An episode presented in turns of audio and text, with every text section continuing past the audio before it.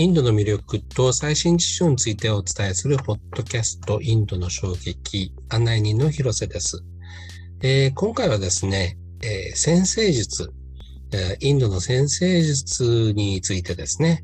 えインド哲学から先生術に関心を広げていったという、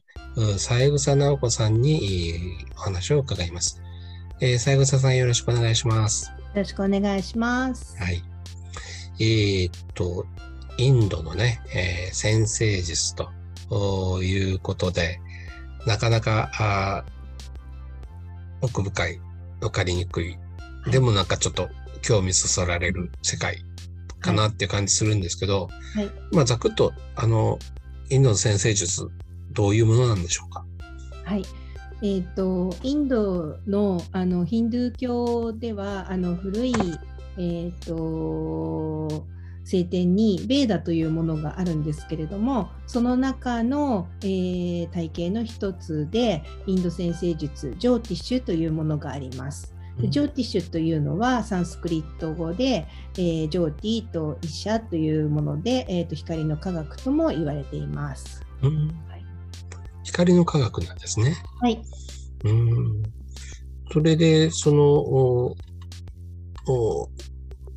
自分の運命とか将来とかが、わ、か、分かったりするわけですか？それで分かってなんか、えー、動かしたりするんですか？どういう占いになるんですかね？どんな感じのものなんでしょうか？えっ、と、あのー、その方が、えーと、生まれた瞬間ですね。生まれた瞬間の星の配置を見ることで、えー、その方の持って生まれた運命やあの性格というか性質本質のようなものを、えー、これホロスコープなどを使って読み解くというものが、えー、ジョーティッシュになります。はい。あのいわゆるタロットみたいなのとは違うんですか？はい。えーと、占いはあの日本で占いは大きく分けると 3, 3つのえー、種類に分けられましてあのジョーティッシュの場合はあの誕生日から、えー、読み解くあのその人の本質などを見る分野に入るんですけれどもタロットというのは例えば今ちょっとこれについて困ってるちょっと聞きたいなっていうようなある事象に対して、えー、まあ、あの例えばカードとかあの使ってあのどうかなっていうのをその瞬間で見るっていうものになるので、えーと、大きく分けると全然違う占いになります。あの最初にあのインド哲学からっていうふうにご紹介しましたけれども、はい、やっぱりあれですか？そのあの大宇宙とか小宇宙とかそういうことになっていくんですか、はいそうですね。あのまあ、ヒンドゥー教ではあの、まあ、私たちを取り巻くこの宇宙全体の根本原理をあの大宇宙ブラフマンと呼んでいてで私たち個々は、まあ、小宇宙アートマンというふうに呼ぶんですけれどもあのそれぞれの本質っていうのは同じであるだろうとあの大きなものも小さなものもあの相似形のフラクタル構造をとっているだろうっていうふうに考えてで惑星の動きをあの読み解いていけばあの個人個人や社会のあの運命とか流れが分かるんじゃないかというふうに考えてあの編み出されたのが先生術だと言われています。どんな時に使うんですか？はい、えーと、インドではですねとても身近な、えー、ものになっているそうで、あのあのホーム占い師あのかかりつけ占い師さんっていうぐらいにとても身近な、あのものだそうであの何かあるともうすぐに相談をしに行ってで例えば今いいよとかあのちょっとまあこう今の今ちょっとタイミング悪いけどこういうふうに回避できるよっていうようなアドバイスをもらったりするそうです。やっぱり人生の節目っていうか子供が生まれたり結婚とかそういう時ってことですかね、商売とかも。ああのー、そういう時ももちろんですし、まあ、そうじゃない時あの小さなことでもねすぐに聞きに行くらしいんですけれども、まあ、やはりあのお子様が生まれた時にはですねもうすぐホロスコープを作ってでその中で例えばあのこの子を守ってくるのは例えば木星だねっていうようなことが分かったらその木星に対応した音から始まる名前をつけるですとかあの結婚式の場合は必ずもう相手の方との、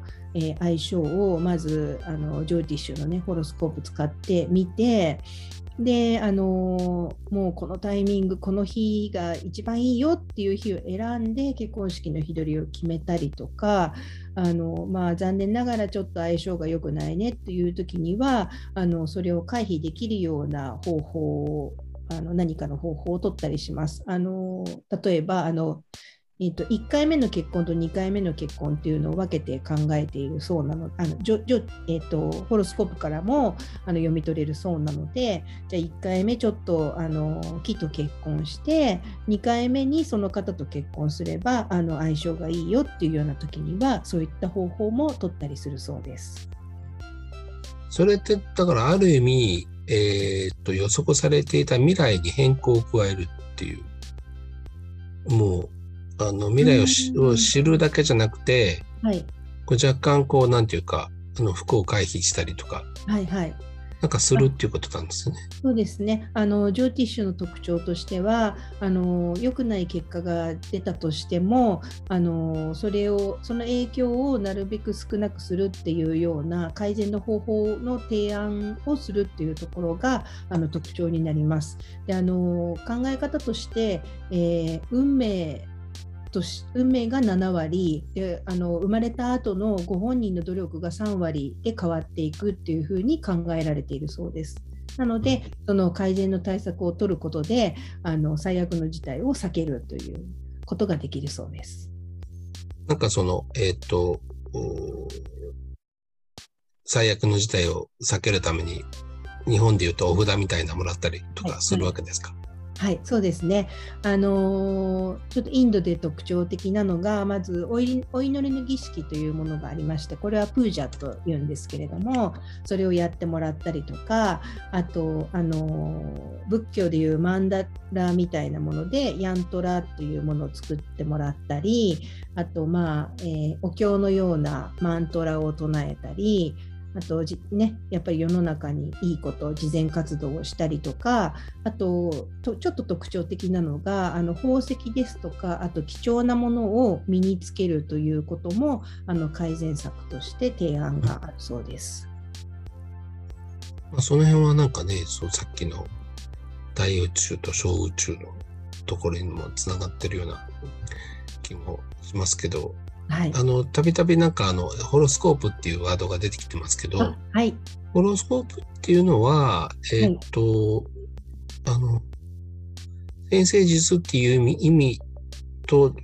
同じではないですか？どういうことなんですかね？そうですね。あの先生術というのは、まあ、その惑星の動きから、まあ、あのその人の運命などを読み解く読み解き方そのものを言ってホロスコープはあの、えー、それを読み解くための道具の一つになります。でジョティッシュの場合はあの大きく4つの道具を使いましてで先ほどから何度か出てきているホロスコープ、えー、これはあの生まれた日と時刻と場所から作ります。であのその方の性質とかあの人生で起こることなどが、えー、そこから読み取れます。で2つ目が、えー、打者と呼ばれているものでこれは惑星の運行表。その方の生まれてから120年分の、えー、いつだったらこの惑星がこのあの運行してますよっていうようなものをも出てくるんですけれどもこちらを使ってどの時期にどのタイミングでえー、やるといいよっていうのを、えー、読み解きます。はい、3つ目は、はい、はい、3つ目が、あのこれはホロスコープではあるんですけれども、えーと、その方の生まれた時ではなくて、えー、ちょっと読み解きたい事象の、ええー、タイミングでのホロスコープですね。例えばだからあの来月これをやりたいんだけどっていうような時にはその来月の、えー、そのタイミングの星の運行の状態をホロスコープ作って、えー、それも、えー、読み解くときに使います。あごめんなさい、もう一度この3つ目は何か名前はあるんですか？あこれはトランジットと言います。トランジット。はい、あと4つ目が。はい、4つ目が、あのー、これもインド先生術で特徴的なんですけれどもあの月というのをとても重要視します。で、月の位置、これはナクシャトラと呼びます。であと形ですね、うん、満月とか新月とかこれをティティって呼ぶんですけれども、うん、えー、こちらをとても大切にします。でその一つ目のホロスコープなんですけど、はい、これはあの、えー、なんか見た感じどんな星座表みたいな感じなんですか？どんな感じなんですか、はい。えっ、ー、とですね、あの地球を中心としてあの太陽の軌道ですね、行動上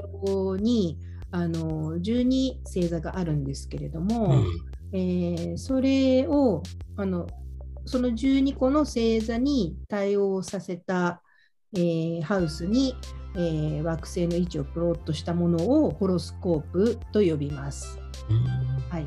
であのインド先生術では、えー、あの一般的なあのいわゆる星星占いって言われてるものは太陽がどの星座に入ってたかっていうところからあの読み解くんですけれどもインド先生術では太陽だけではなくてその他に月水星金星火星木星土星えー、これにちょっと実際にはあの存在しないものなんですけれどもラーフとケイトゥっていうあの全部で9つの惑星を使って読み解いていきます。うんなるほど。はい、でさらにあのその方が生まれた瞬間に東の地平線にあのある星座のことを、えー、ラグナとかアセンダントと呼んででそれをあのそれが、えー、基本的な人生の傾向を表すというふうに言われています。ああ、これじゃあそのラグナっていうのが多分大事なんですね。そうですね、はい。であのそのラグナっていうのは、えー、2時間ごとにあの星座が変わっていってしまうのであの生まれた日にちだけじゃなくてあの生まれた時間と場所がとても大事になってきます。なるほど。だからあれですね、えっと、こう、あの生まれた時間と場所をインド先生術にやるときは聞かれるわけですね。そうです、そうです。うん、逆に言うと、あの、それまでに起こったことを、あの起こったことで逆算してあのこれくらいの時間に生まれたと思いますっていうことをあの出してくれるっていうのも、えー、インド先生術の特徴になります。うん大体の先生はやってくださいます。はい。うん、そのホロスコープっていうのは、あの、見た感じはインド、どこでも同じっていう感じなんですか？あえーと、大きく分けて2種類ありまして北インド式と南インド式と呼ばれるものがあります。で北インド式の場合はあのひし形がたくさん並んでいるものになっていて南インド式は正方形があの、えーと、正方形でまた正方形を作るようなイメージになります。ただあの見た目が違うんですけれどもあの意味しているところとかあの読み方などはあのどちらも共通しています。うんこの、えっ、ー、と、ひし形とか正方形っていうのが、はい、ちょっとさっき少し出てきたハウスっていうのになるんですか？そのそうですね。はい。あそのハウスに、えっ、ー、と、星座がこう振り分けられるっていう、そういうことなんでしょうか？あはい、そうなります。うんであの先ほどちょっと出てきたラグナそのラグナ生まれた瞬間に東の地平線にあった、うん、えー、星座のところを、えーと、第一ハウスと呼んであの第1第2第3って言って12ハウスまで振っていきます。うんでその12個のハウスにそれぞれ、えー、と星座も、えー対応していきます。うん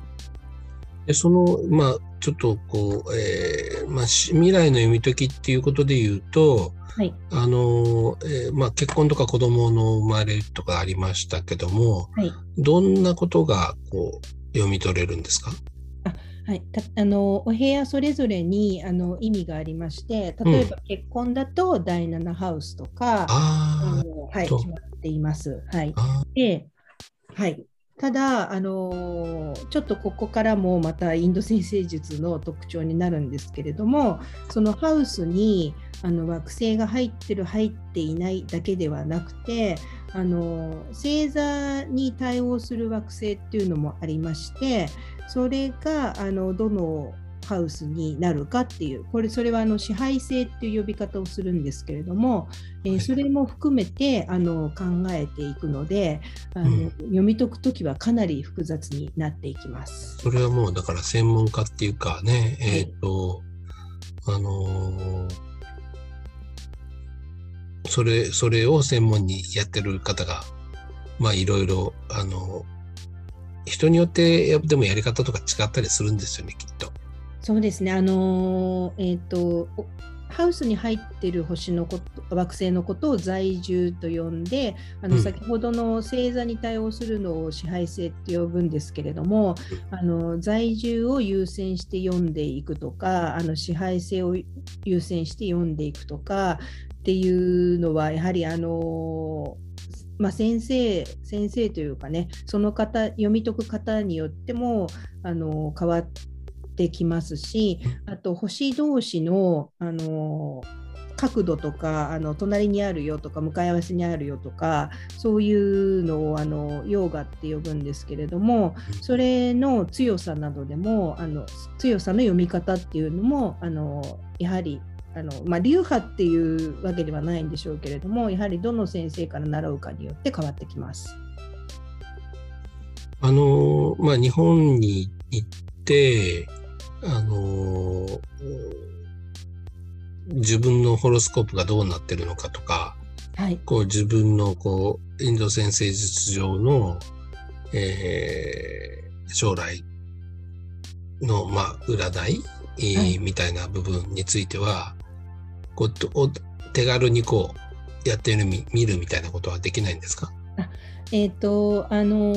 ー日本でもそのホロスコープと、あのー惑星の運行表打者をあの出せるサイトっていうのはいくつかあります。あのネットであのインド先生術ホロスコープなどであの検索していただくと、うんあのいくつかあの出てくるんですけれども、あのまあ、それ見ただけだとやはりあのわからないので、それをベースに、はい、あの占い師さんにあの鑑定していただくという形になりますね。あはい、だか